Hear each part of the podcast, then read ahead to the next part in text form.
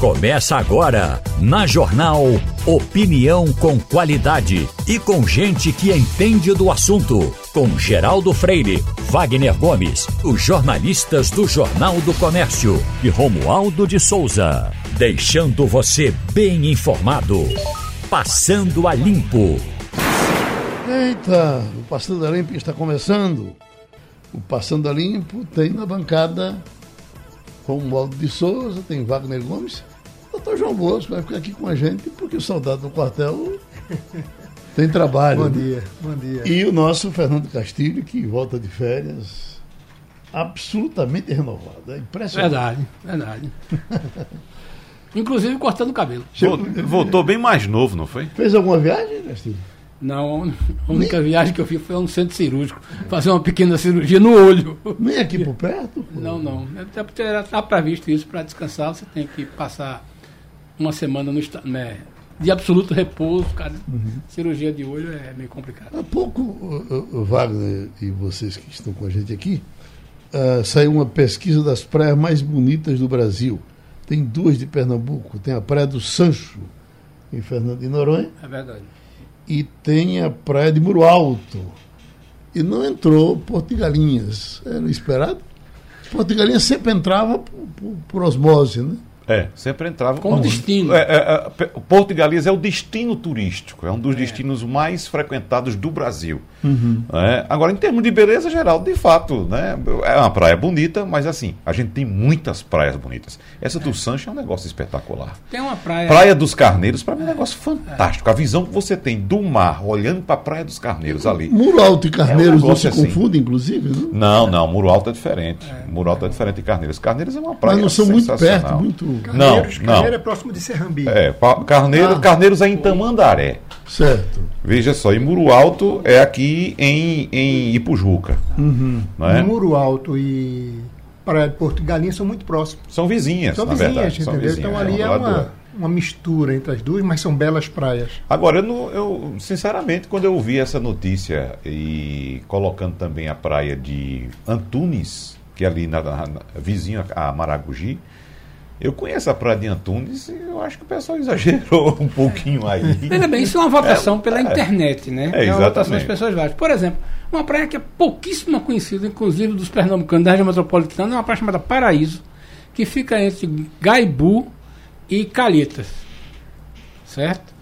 É um trecho de praia, certo? Pelo nome da própria diz, que poucas pessoas conhecem. É uma, é uma pequena baía maravilhosa, de um pouco habitada, fica aqui na região metropolitana. Agora, veja bem, essas pessoas é aquela história. É, para lagartixa, né? A formiga é um gigante. É. Então, o cara que vem de Minas, que vem de São Paulo, né? que não conhece praia, de repente ele chega na Avenida Boa Viagem e acha que é o melhor praia. De fato, é a praia, uma das praias mais bonitas, né? Uma praia urbana, né? Tem tudo ali. Mas o sujeito acha maravilhoso. Quando ele chega em Porto de Galinhas, acha outra coisa. Quando ele vai para Muro Alto, se ele vai, por exemplo, para a região de, de Carneiros, daquela região próxima ali a Maragogi, próximo de Alagoas, então esse pessoal é que posta na internet. É na relação das, Mas é... das 20 cidades mais bonitas do Brasil, só entrou uma do Nordeste que foi Triunfo. Pronto. Foram injustos com outras cidades. cidades é. Nós temos porque Triunfo não deixa de ser uma cidade muito gostosa. É né? muito bonita. Mais uma vez é a questão. E não é, e não, é, vai, e não é de graça que ela entra numa parada dessa, não. Qualquer dia desse, Taquaritinga do Norte vai entrar por força do prestígio e da divulgação que o Romualdo, Romualdo faz. É. Se alguém disser assim, eu quero tomar um café, no Nordeste as pessoas só vão se lembrar de Taquaritinga do Norte, uhum. porque Romualdo fala dela todo dia. Então, só que, só é que muito... Triunfo tem café também. Também. Triunfo tem café também. E cachaça, Geraldo, é, é, é impressionante. Eu estive em julho deste ano em Triunfo.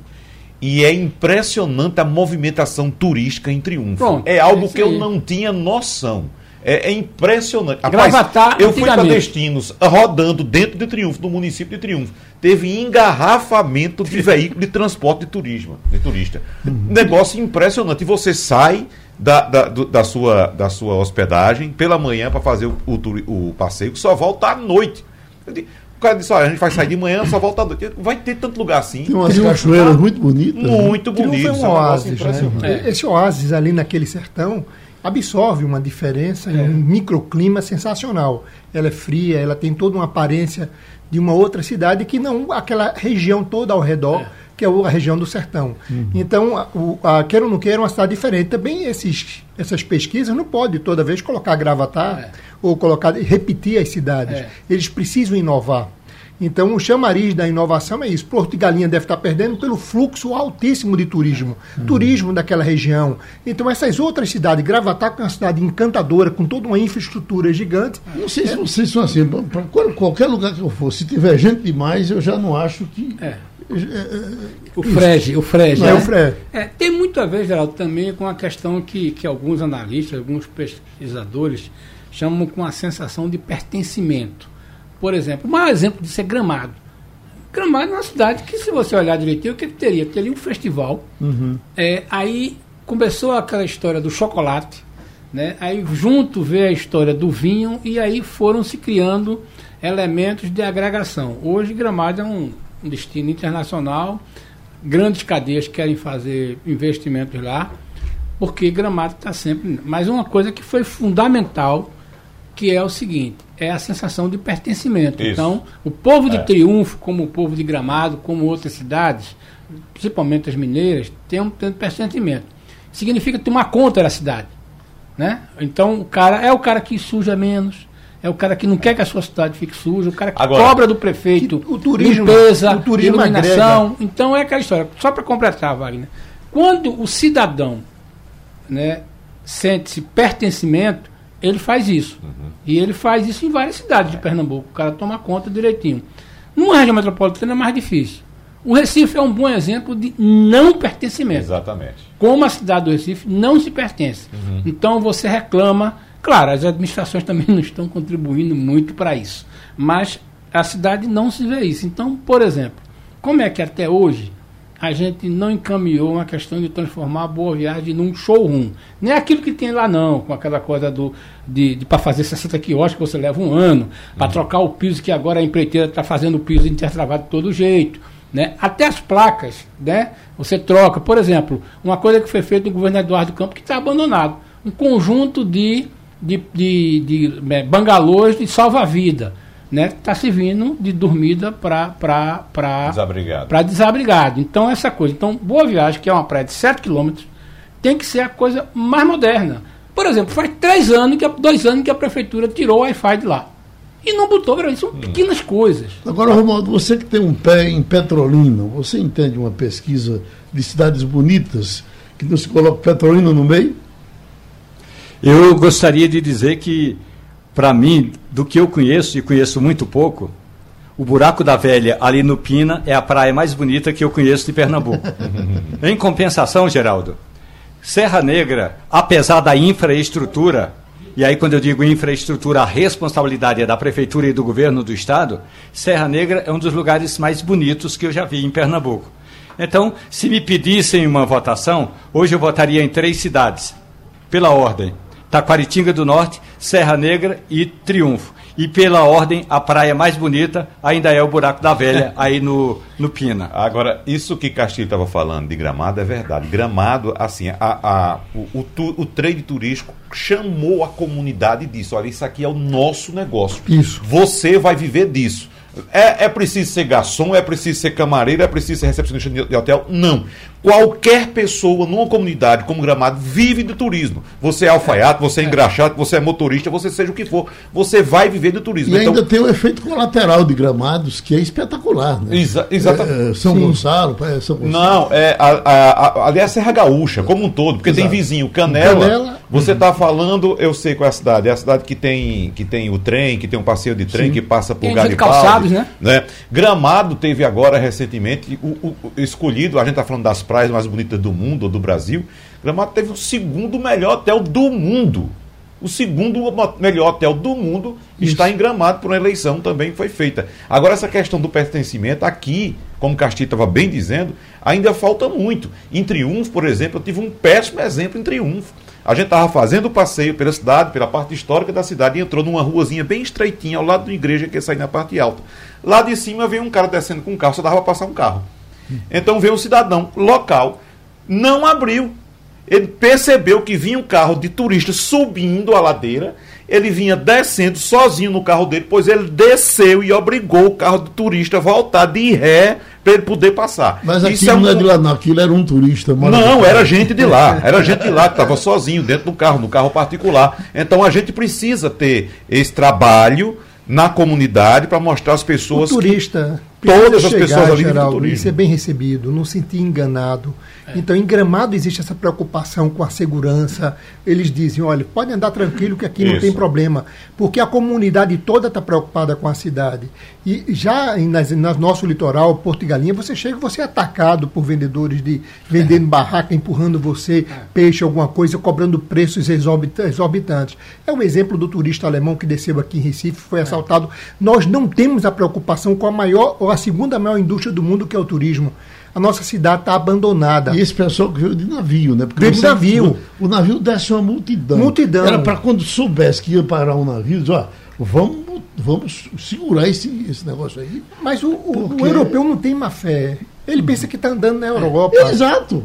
Então ele vai de peito aberto conhecer uma cidade, uma cidade suja, calçadas. A calçada de Boa Viagem, eu ando todo dia naquela calçada cheia de, de tijolinho alto, já vi idosas caindo, batendo o queixo no chão, quebrando o nariz.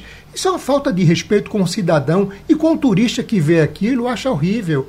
É, um abandono que foi É, bem dito tem, umas aqui. coisas, que- tem umas coisas que a gente olha aqui que, que só acontece no Recife, né?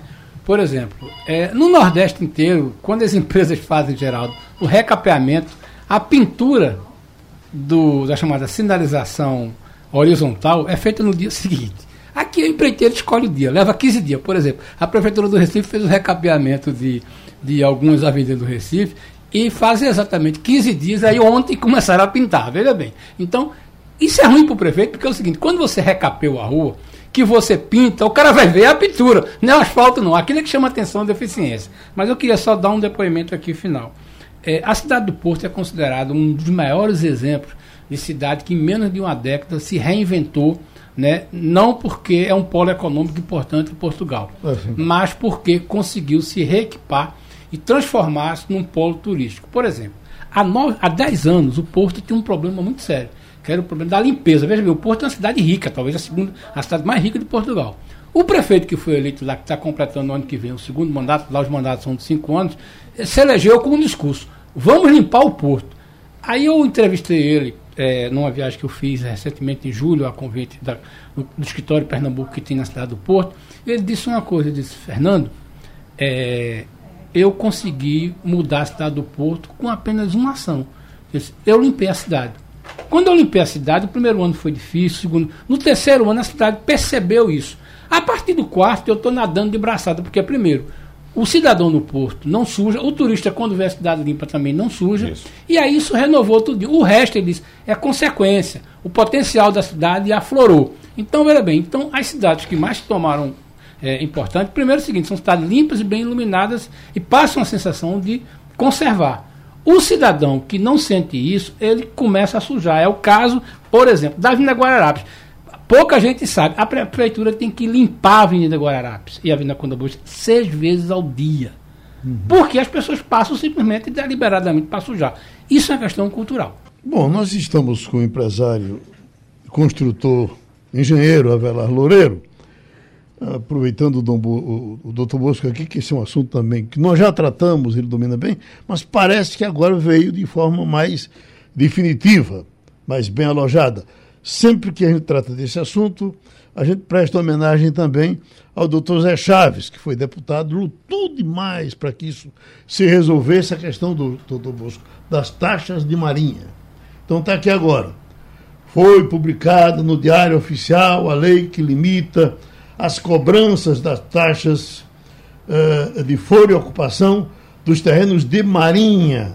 A medida já havia sido aprovada no Congresso desde o mês de outubro. Com a proposta, os proprietários de imóveis sob o regime de aforamento e ocupação terão uma grande mudança. E que vai falando aqui dos pedaços, agora só desconto. A mim parece que a, a, a luta, uh, doutor Vela, era para acabar com essa taxa de vez, não era? Não deu para acabar com ela, doutor Vela? Alô? acho que está com alguma dificuldade. Em doutor Bosco, nós já tratamos disso, já já o doutor Abela entra.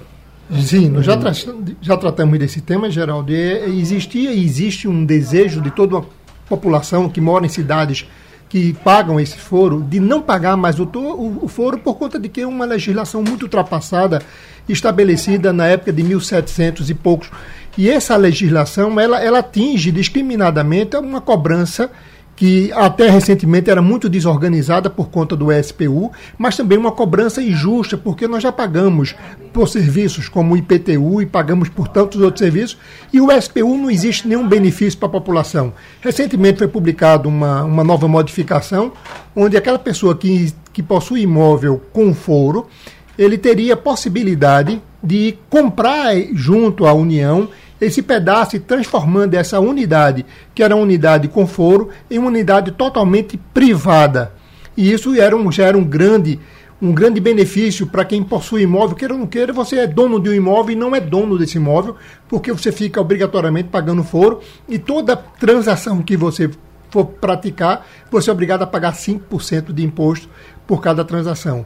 Agora surge essa nova posição da, dessa nova lei para tentar fazer com que você diminua essa, esses pagamentos do, do foro e até tentar fazer com que o seu imóvel passe de foreiro para ser um imóvel privado. E o particular. Recife e, e, e, região metropolitana, como nós temos muita água, muitos rios, mais isso, nós somos é, é, quase 70% da população tem essa influência. Tem essa influência. Isso pega a várzea por conta do rio capaz de passar pela várzea. Pega a várzea, ele Madalena, pega, é, pega Domingos Ferreira, você veja, aquela Domingos é. Ferreira ali para trás pega também. Eu tive, tive um, um, um, apartamento em Olinda, na, perto do mar, lá no 4 horas, eu fui vender, uma bela complicação para ter que pagar uma taxa que era uma taxa muito alta. E, e para você fazer qualquer transação, você obrigatoriamente tem que ter uma certidão negativa do SPU. E o que é mais grave, uhum. o SPU é extremamente desorganizado e você é obrigado a ir para esse SPU, pegar uma certidão de que não possui a dívida junto a esse órgão para poder fazer a transação, porque o cartório exige de você esse documento. Doutor Loureiro, agora estamos juntos. Estamos juntos. Sim, diga aí. É, veja bem, é, na realidade é um cartório, né? Esse, essa questão de foro, de taxa de ocupação, que foi criado lá atrás com um intuito é, bélico de questão de guerra e depois transformaram num imposto, numa tributação.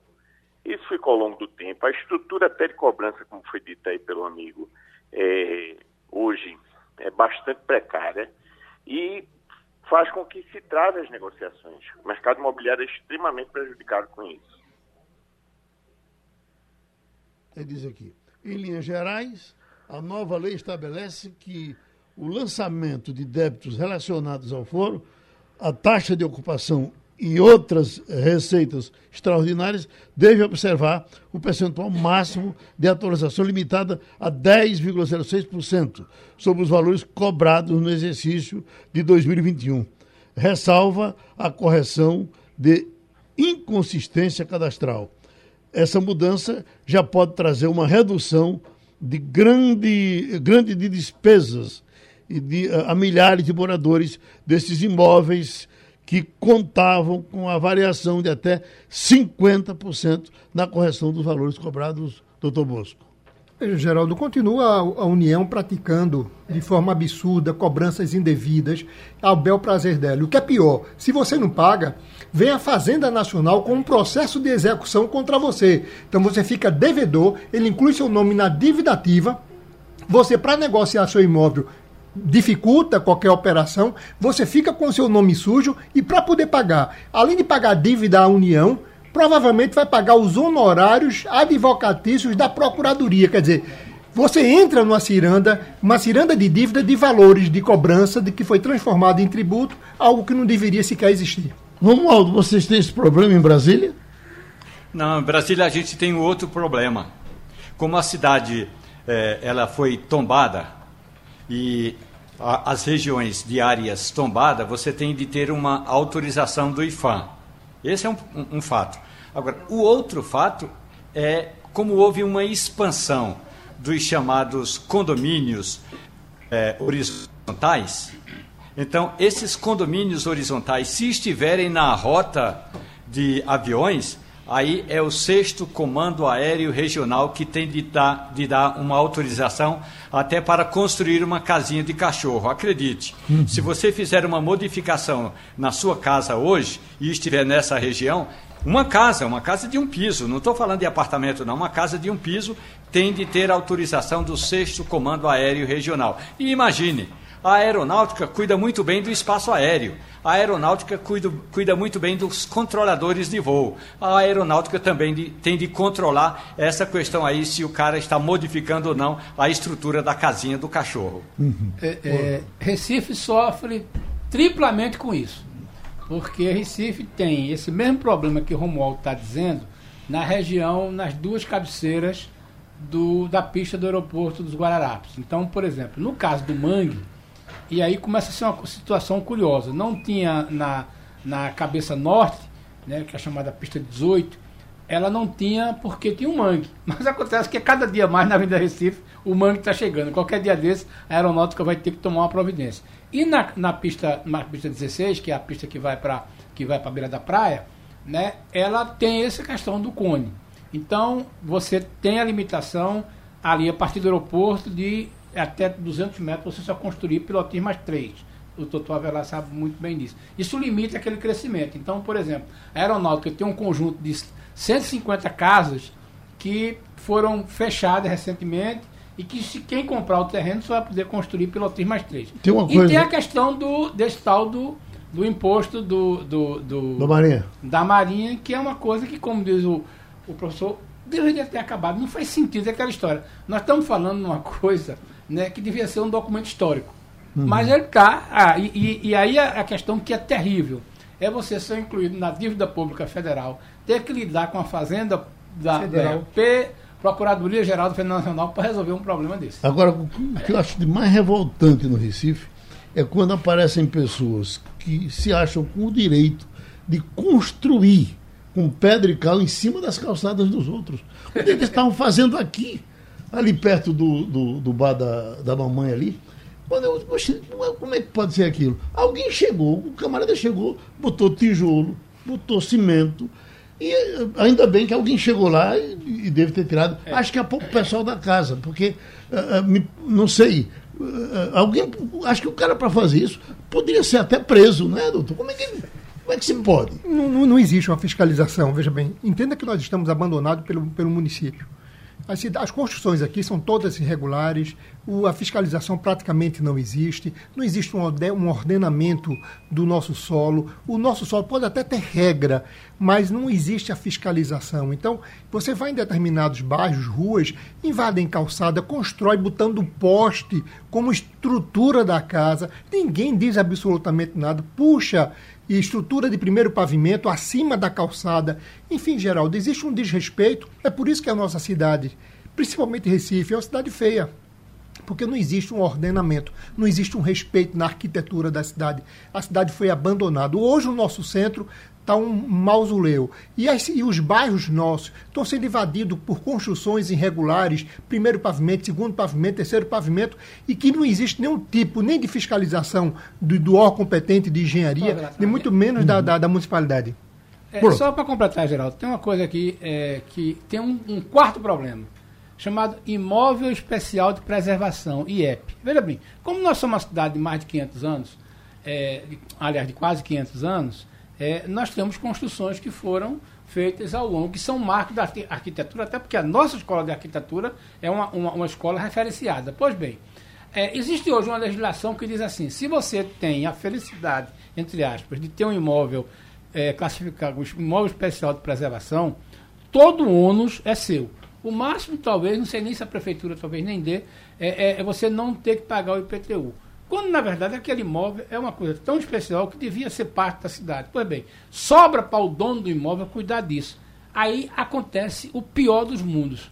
O sujeito simplesmente deixa de pagar o IPTU na prefeitura e abandona o imóvel. E aí ele vai começar se deteriorando. A gente tem aqui no centro da cidade, perto da rua da, ali perto de Santa Joana, um conjunto de imóveis. O dono simplesmente esqueceu. Aí, resultado, ele vai sendo: primeiro levam as portas, depois levam os portões, as janelas, e ele está sendo destruído. Ou seja, não existe uma legislação que proteja o dono do imóvel, que dê incentivo para que ele transforme aquilo ali, né?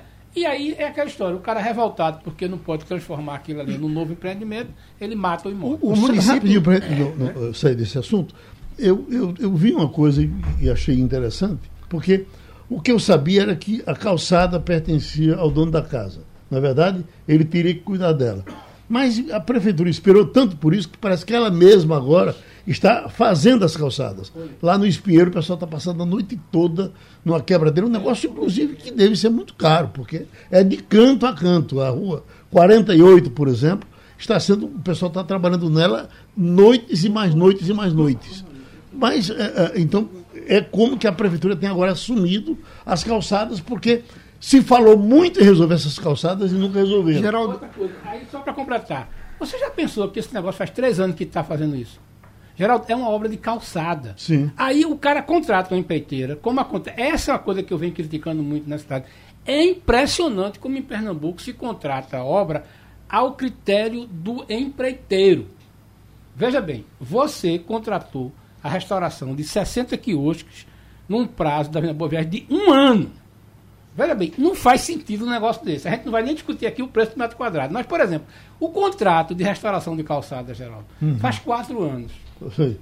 Veja bem, como é que você leva quatro anos para fazer a restauração de calçada? Sabe por quê? Porque a empreiteira bota menos gente. Quer dizer, não faz sentido, velho. Você fazer uma calçada, você levar, como você está levando quatro anos para fazer o pacote de, de, de calçada que você faz, quando é terminar, tem que fazer de novo. Quando tem que fazer, terminar, tem que fazer, tem que fazer a primeira. Aliás, já está acontecendo. É esse tipo de coisa que a, a, sensação que a gente passa é o seguinte: é, é, é uma sucessão de prefeitos que o empreiteiro diz assim: só posso fazer é, é, é, em, em, em, seis meses. Ele aceita. Aí, só para ser, ser justo, Eduardo Campos era cruel com isso. Se Jarbas era cruel, Eduardo Campos era cruel. Ele disse, eu quero isso em tal tempo. E saía na tora. A gente está pagando caro até por causa do caso do, do, do, do da, da Arena Pernambuco, mas fazia no tempo. A gente podia discutir a qualidade, a carreira, mas é prazo. Romualdo, impossível não tratar desse assunto, e você está aí no foco, está desde ontem acompanhando isso, com essa baderna ontem eh, eh, na sede da Polícia Federal. Ah, eu te pergunto, alguém foi preso? Porque está certo que a polícia não prenda alguém que baderna na minha porta.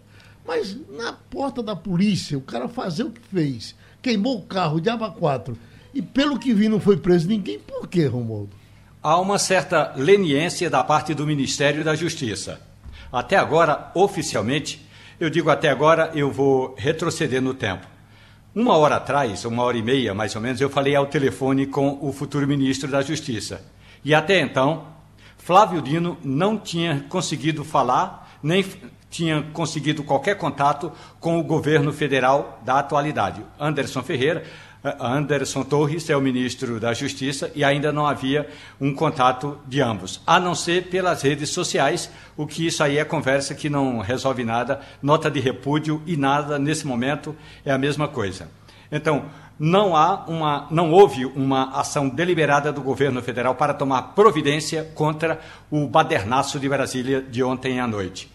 O badernaço começou porque bolsonaristas ficaram insatisfeitos em função de uma decisão do ministro Alexandre de Moraes do Supremo Tribunal Federal que acatou que acatou um pedido da Procuradoria-Geral da República e mandou prender um cacique chavante de Sererê.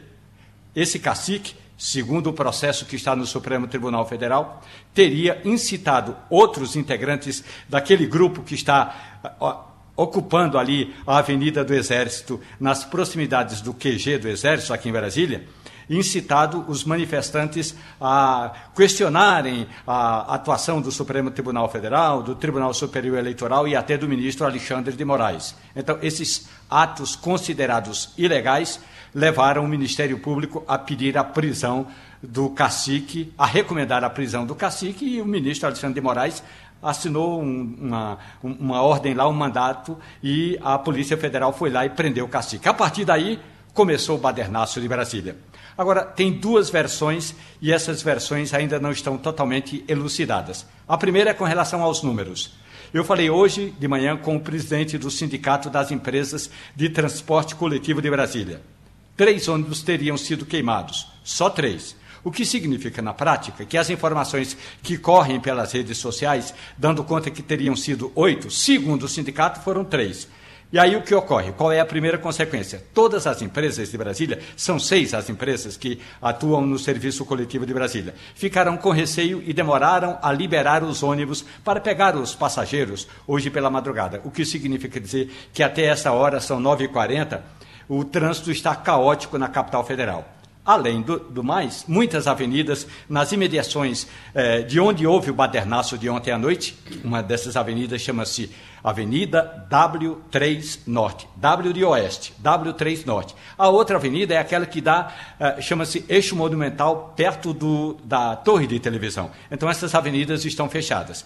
Por segurança, o, o governo do Distrito Federal fechou também a esplanada dos ministérios dos ministérios, a Praça dos Três Poderes e as praças onde ficam os tribunais superiores. Ou seja, parte da cidade está literalmente travada. Voltando ao badernaço de ontem, há uma versão de que teriam sido incendiados 12 carros. A Secretaria de Segurança Pública de Brasília só confirma oito. E, finalmente, ninguém foi preso até agora. O secretário de Segurança Pública disse ontem à noite, numa entrevista coletiva lá no governo de transição, de que a cidade eh, tem muitas câmeras e todas essas câmeras serão eh, checadas para identificar quem coordenou, quem participou desse badernaço dentro de grupos dos bolsonaristas, inclusive bolsonaristas que atacaram ontem a sede da Polícia Federal, eu tive acesso a alguns dados, algumas informações, alguns vídeos e alguns áudios. Um deles diz o seguinte: mostra uma foto de um manifestante com uma tocha na mão e a pergunta é: esse não é nosso co colega? Quem é esse? Então, supondo-se que pode ser que os bolsonaristas entendam que havia gente infiltrada para promover parte do badernaço. Mas, na prática, Brasília tem um trânsito travado na manhã de hoje, as autoridades oficiais não se manifestaram. E dentro do Centro Cultural do Banco do Brasil, onde termina hoje o serviço, do, a atividade do chamado Gabinete de Transição, vai ter uma entrevista coletiva daqui a pouco, e aí a reportagem da Rádio Jornal vai acompanhar, nós vamos transmitir ao vivo essa entrevista, e a ideia é, afinal de contas, de quem é a responsabilidade. Agora você veja, Wagner, queimar um, um, carro já é uma violência abominável. Eu não posso entender como é que alguém queima um carro. E de repente queima três, quatro. Isso é... Geraldo, segundo as contas de Romualdo de Souza, a, às quais ele teve acesso, foram oito veículos. Eu, observando as imagens ontem, notei alguns. Anotei aqui pelo menos quatro. Quatro veículos. Eu vi uma Mercedes muito bonitinha, muito organizada, um SLK 200 queimada. Eu não acredito que a Mercedes seja uma viatura da Polícia Federal, lá no pátio. Né? Nesse mesmo pátio, eu vi um Sandero 2010, um Palio Weekend 2005, né? Todo carro também não é viatura. A Polícia Federal não vai andar de Palio Weekend, nem de Sandero, nem de Ford Fiesta 2008. Uhum. Então, veja só, carros pro, pro, possivelmente de, de servidores ou de cidadãos comuns que estavam por lá, que tiveram seus carros simplesmente incendiados. O, o, o seguro protege isso, doutor? Veja bem, sim, se tiver o seguro, se protege, tiver o seguro, não problema. Muitas vezes, carros que estão parados na Polícia Federal são apreendidos com droga ou ficam ali à disposição. Uhum. Eu não sei se era de funcionários, se eram de pessoas, ou se eram carros apreendidos que estavam lá no pátio da Polícia Federal. Era o um pátio comum, não era pátio da Polícia Federal, não. Era estacionamento ah, comum, não era nenhum pátio de, de, de, de represamento ou, ou, de retenção de, de veículos. Retenção de veículos. Né? Então, e, e a, em relação ao seguro, Geraldo, é bom que se diga que o seguro tem um limite para atender, uhum. velho. Esses carros antiguinhos assim, o seguro não atende mais, não. Então, possivelmente, o dono desse carro aqui perdeu o carrinho dele. Uhum. Né? E quem tem um carrinho desse aqui significa que não pode ter, não tem porque quer. Geralmente tem porque não pode isso, comprar um carro isso, mais novo. Isso, isso. Né? Então, veja Mas, só, até isso. Uhum. O seguro cobre. O importante é que se o carro tiver seguro, cobre. Agora, se não tiver seguro, perdeu totalmente, porque é, normalmente. É, nesse caso, agora, eu estou dizendo que são carros antigos. Sim. Às vezes o seguro não cobre carro antigo. Mas ele paga um o preço da tabela que está ali. Uhum. Você fez aqui. O ideal é que não queime, né? É uma violência. É exatamente. Que absurdo. Né? Aí já é. Uhum. Geraldo, eu acho que a gente tem que ter presente dois cenários. Nós estamos no dia 13, nós estamos há duas semanas, né, né, quase menos de duas semanas da posse do novo presidente. Na, quando a gente observa as, as postagens, dos grupos bolsonaristas, há uma preocupação muito grande, porque, por exemplo, hoje, na cabeça desses grupos, há uma, uma, uma simpatia do governo né, pelo seu movimento, e aí tem sempre os mais radicais. Esse comportamento do Ministério da Saúde, da, da Segurança, da Justiça, é interesse zero de ajudar, mesmo que tenha sido é, um ataque à, à principal instituição de segurança do Brasil, que é a Polícia Federal, né? no caso da Polícia Civil. E aí o ministro estava jantando, é, não alterou a sua rotina ontem à noite, né? Tomou não só a sua, comeu a sobremesa, tomou o cafezinho, não atendeu ao futuro ministro, e eu digo a você, ele não vai atender. Porque é uma prática desse governo, ou pelo menos do governo, né, do choque do governo. Não houve nenhuma interação, aliás, não há interesse nenhum do delegado antes, que é da Polícia Federal, de resolver esse problema com, com Flávio Dino. O secretário de Defesa Social de Brasília, não, esse cara vai continuar. Esse cara está preocupado porque, por exemplo, que tipo de esquema ele vai montar né, para garantir a posse do presidente. E não dá para chamar as Forças Armadas para garantir a, a voto do presidente. Né? Então, é uma sessão que é o seguinte, eu acho que nós vamos conviver com esse tipo de coisa. Esse discurso das redes sociais de que não era um dos nossos é típico dessa coisa. O cara faz lá, tá bem. E o cara diz: olha, não foi a gente. Né? Mas os atos estavam lá. O cara. Uhum. Veja bem, veja, se você olhar direitinho, é o seguinte: a Polícia Federal foi lá prendeu. Aí se junta um grupo de 200 pessoas e vai na sede da Polícia Federal para dizer: vamos né, resgatar o cara. Não, e ainda fiz Eu acho que, veja bem, a gente vê muito isso uhum. nas facções de dizer assim: vou resgatar um cara que está no hospital. Uhum. A, a, tecnologia é a mesma. Esse é um movimento que a gente vai ter que administrar ele com muito cuidado. Esse é um desafio basicamente de Brasília, mas é possível que aconteça, porque é o final da coisa. Eu acredito o seguinte, e aí eu, eu fiz até um texto sobre isso, o, o, o, o ministro Jamúcio faz uma conta interessante. Olha, o cara se sente protegido hoje, o cara se sente até apoiado. Quando o presidente Bolsonaro vai e não diz nada, me lembra aquela história do sujeito que diz assim: Fulano, você está comprando aquela casa, né? O cara não está comprando, mas ele diz: Não, aquela casa não me interessa, não, eu não estou interessado. E o cara sai daquela conversa acreditando que o cara vai comprar aquele imóvel, porque simplesmente ele afirmou negando. Essa é uma coisa. Eu acho que a gente vai ter que ter muito cuidado com isso, vai precisar de cabeça muito fria, e nós não estamos de outro tipo de provocação. Nós vamos ter isso. Agora, certamente, a partir de janeiro, governo empossado, aí a coisa muda.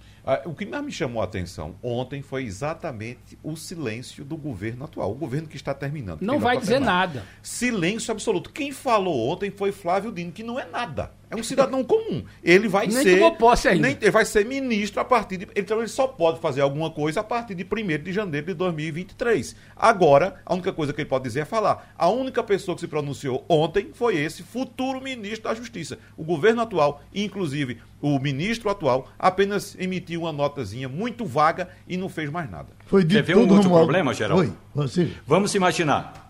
Palácio da Alvorada Palácio da Alvorada é a residência, minha gente. É onde mora o presidente da República. Que, aliás, não era para morar ali. Ali deveria ser um palácio onde ficariam partes de peças de museu da história eh, da República. Ali seria apenas um lugar de solenidade. Mas tá, mora lá o presidente da República com a sua família. Palácio da Alvorada. Quem dá a segurança do Palácio da Alvorada é o Gabinete de Segurança Institucional.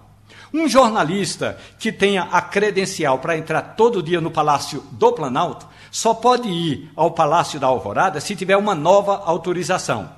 Mas, em compensação, o mesmo Gabinete de Segurança Institucional abriu as cancelas e o Palácio da Alvorada, a frente do Palácio da Alvorada, está tomada, literalmente, tomada por manifestantes que todo dia têm a saudação de Sua Excelência. O presidente vai lá, tem um, córrego, um, um, um córrego entre os dois, um, rego, que tem lá um criador de peixe. Então ele faz a saudação, cumprimenta, recebe em geral uma oração, e então tem a saudação do presidente da República. Depois o presidente volta para dentro de casa e aqueles manifestantes estão do lado de fora. Dois ministros vão ter muitos, muitos problemas. O primeiro, José Múcio Monteiro. José Múcio tem que chamar o novo chefe do Exército e enquadrá-lo e dizer: ó. Oh, é preciso tirar esses manifestantes da porta do quartel-general do Exército. Esse é um ponto. E como Lula ainda não anunciou quem vai ser o seu GSI, o chefe do Gabinete de Segurança Institucional, que hoje é o general Heleno, esse novo GSI vai ter de dizer: ó, oh, minha gente, Tchau, foi um prazer conhecê-los, feliz ano novo e aqui não é lugar para acampamento. Porque se for apenas no diálogo, esse povo vai acampar e vai tomar conta de Brasília. E nós temos Fabiola Góes, que está chegando dos Estados Unidos. Fabiola? Olá, bom dia, Geraldo, bom dia a todos. Comece os trabalhos, Romualdo. Fabiola, bom dia.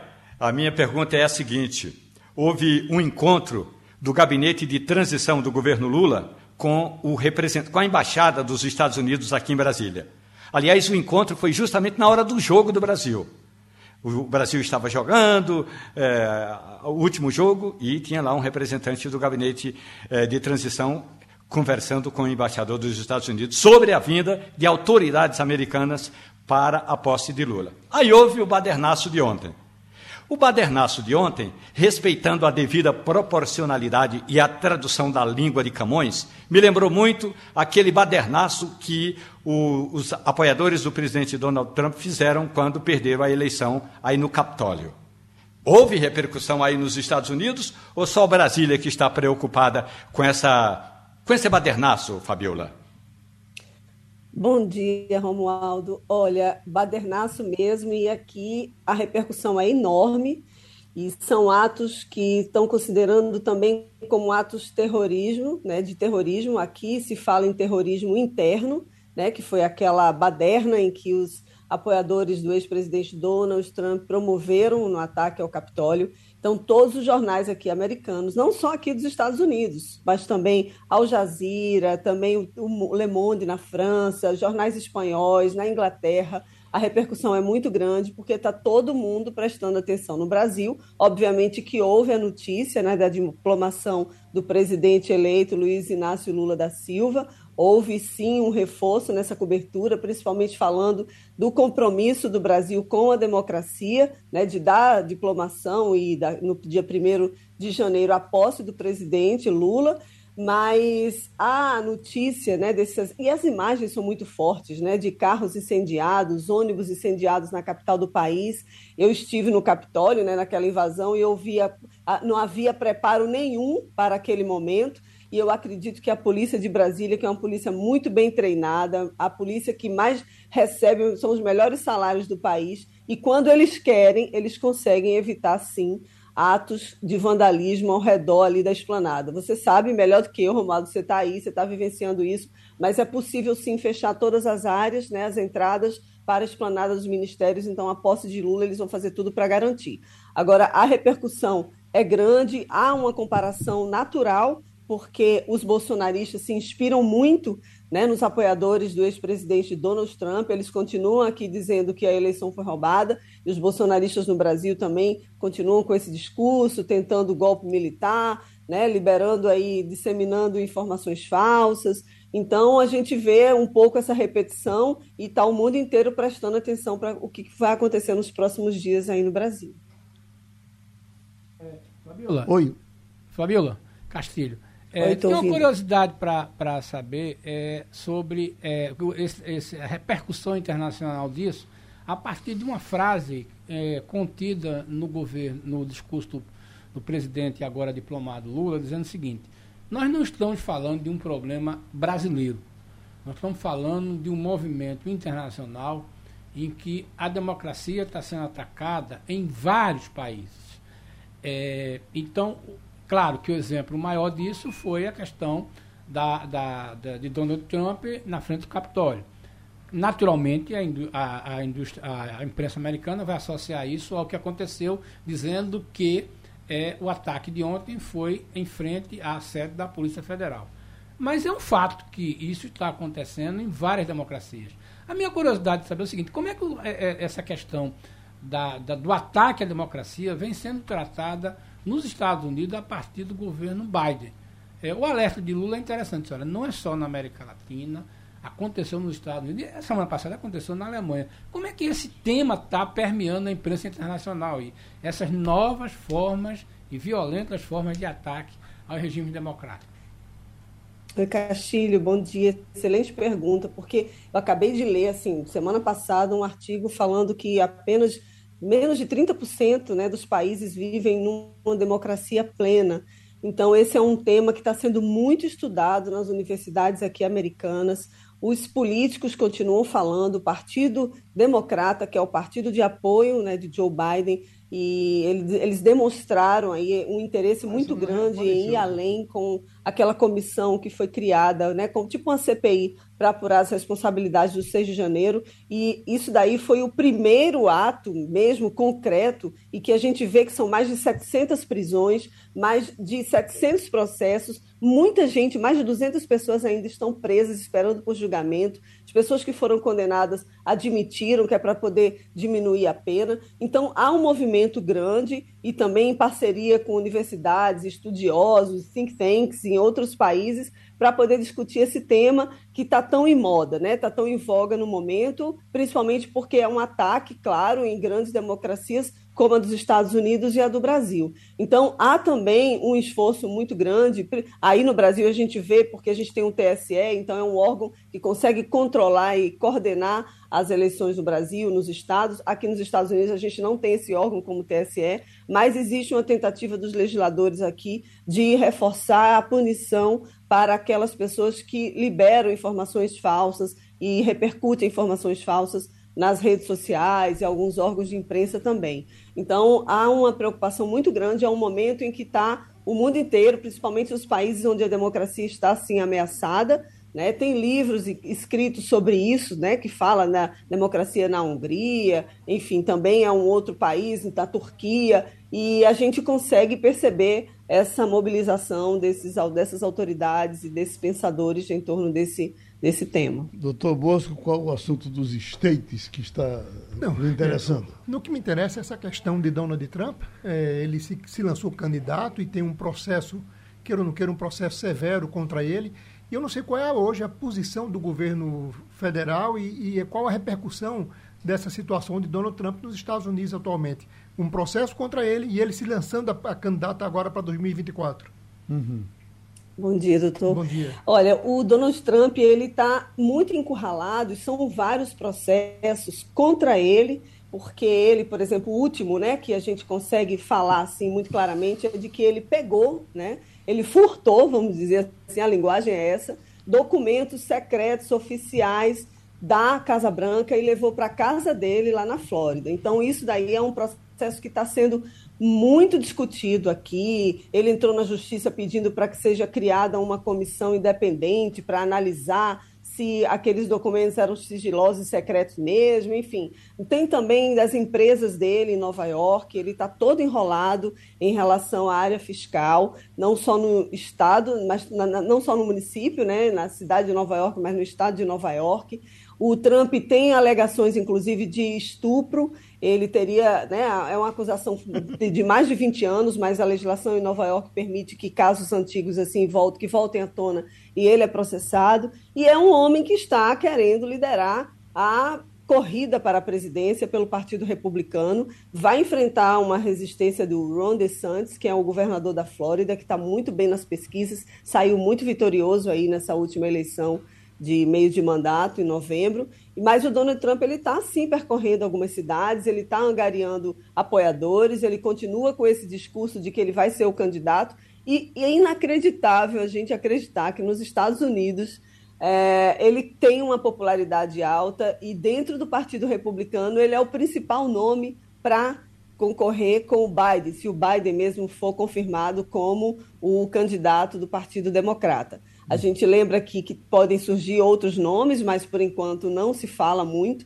A Kamala Harris, a vice-presidente, ela chegou, né, chegaram a falar sobre uma possível sucessão em que ela seria a candidata, mas ela ficou apagada nesse processo todo. Então, o cenário que a gente tem é esse. E ah, também ouço aqui notícias, podcast, falando que o único que poderia derrotar Donald Trump seria o Joe Biden. E é bem o que aconteceu também no Brasil, né? A gente ouviu também vários comentaristas e análises, cientistas políticos falando que o único que poderia derrotar o, o presidente Bolsonaro seria o presidente Lula. Então, a gente está vendo tudo se confirmar aqui, né? Nos Estados Unidos, o, Trump continua também disseminando informação falsa por meio da rede social dele, foi banido de várias, por exemplo, Twitter, Facebook, Instagram, enfim, as contas nas principais redes sociais mas ele continua assim firme e forte para concorrer, mesmo com tantas acusações contra ele. Até com essas acusações de estupro, Wagner, eu estava aqui pensando nos repentistas.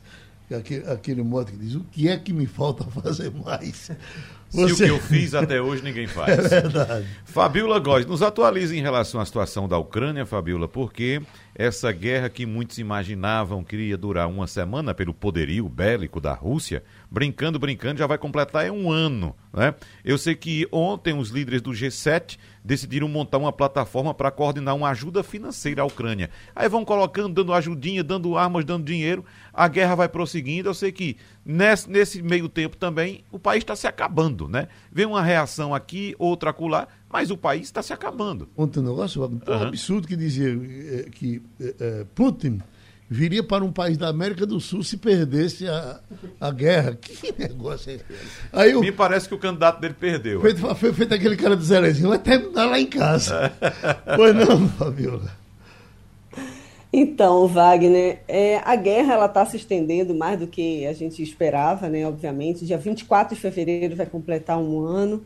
Agora, no final do ano, geralmente o Putin ele fala né, do Kremlin para a população, os discursos longos, alguns chegam até, chegaram a quatro horas, né, desde 2012. Vai ser a primeira vez que ele não vai falar no final do ano.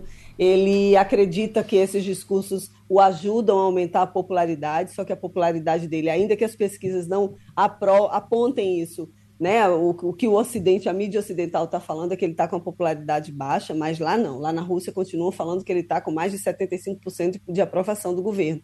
Então, ele não vai falar nesse discurso, não está previsto mais que ele iria falar, com medo exatamente nessa repercussão negativa, porque a Rússia está gastando muito dinheiro para poder manter essa guerra.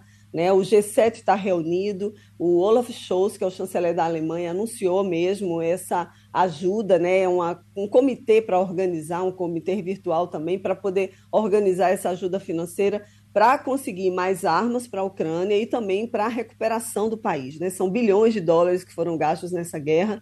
Os Estados Unidos aprovaram agora, no, nesse, no final de ano, mais ajuda financeira para 2023, para serem liberados em 2023 para a Ucrânia, são mais de 20 bilhões de dólares também que está previsto. Então, é, um, é uma ajuda mesmo né, dos países do Ocidente tentando eh, fazer com que essa guerra finalize e essa recuperação econômica mesmo da Ucrânia. O Zelensky está aí aparecendo né, como a personalidade do ano pela revista Time, que é uma revista bem conceituada, e ele está a popularidade em alta, a imagem dele no mundo inteiro é uma imagem muito positiva, e está todo mundo querendo de fato ajudar a Ucrânia e querendo que o Putin perca essa guerra. A gente não sabe até que ponto ele vai levar. Semana passada ele voltou a falar em utilização de arma nuclear né? Não tá nem, as pessoas não estão acreditando muito que ele vai fazer esse uso e está tá recusando também qualquer tipo de oferta de negociação. O presidente Biden se colocou também à disposição para tentar negociar. O Papa, até o Papa,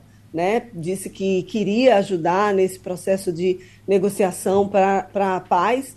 E o Papa, inclusive, chorou né, numa cerimônia, ele muito emocionado, mas até nisso Putin recusou. Então, a gente não vislumbra aí uma guerra que vai acabar nem tão cedo. A Rússia continua atacando no leste e no sul do país e cada vez mais a Ucrânia ganha fôlego para poder manter a sua soberania, manter ali intacta, tentar né, manter intacta a sua população. Para fechar aqui com pequenas doses, nesse momento eh, entra para uma reunião com o presidente eleito uh, Lula, a Margarete Menezes, certamente é, é, é definitiva agora confirmar, né? a confirmação de que ela vai ser ministra da Cultura. Esta né? semana, Geraldo, deve ser a semana das mulheres. Né? Ele uhum. deve anunciar mulheres, porque ele anunciou cinco nomes semana passada e foi muito criticado porque não tinha nenhuma mulher. Agora, veja só que pressão também, né? Porque dizem, dizem que o governo terá 35 ministérios. Ele anunciou os cinco primeiros nomes. Ainda faltam 30. Uhum. Não é? Então já queriam que ele anunciasse logo as mulheres todas no primeiro momento. Então vamos esperar que ele deve anunciar alguma mulher aí, né? Geraldo, uma notícia, já que a gente falou tanto do Recife, né, das dificuldades do Recife como uma cidade turística, tem uma informação para a gente é, interessante.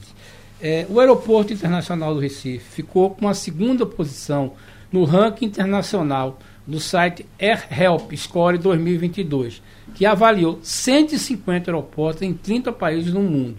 Nós perdemos apenas para o Aeroporto Internacional de Tóquio, É, e que no Brasil o aeroporto Viracopos, em Campinas, ficou na quarta, Tancredo Neves, em Belo Horizonte, na sexta e Congonhas, na sétima.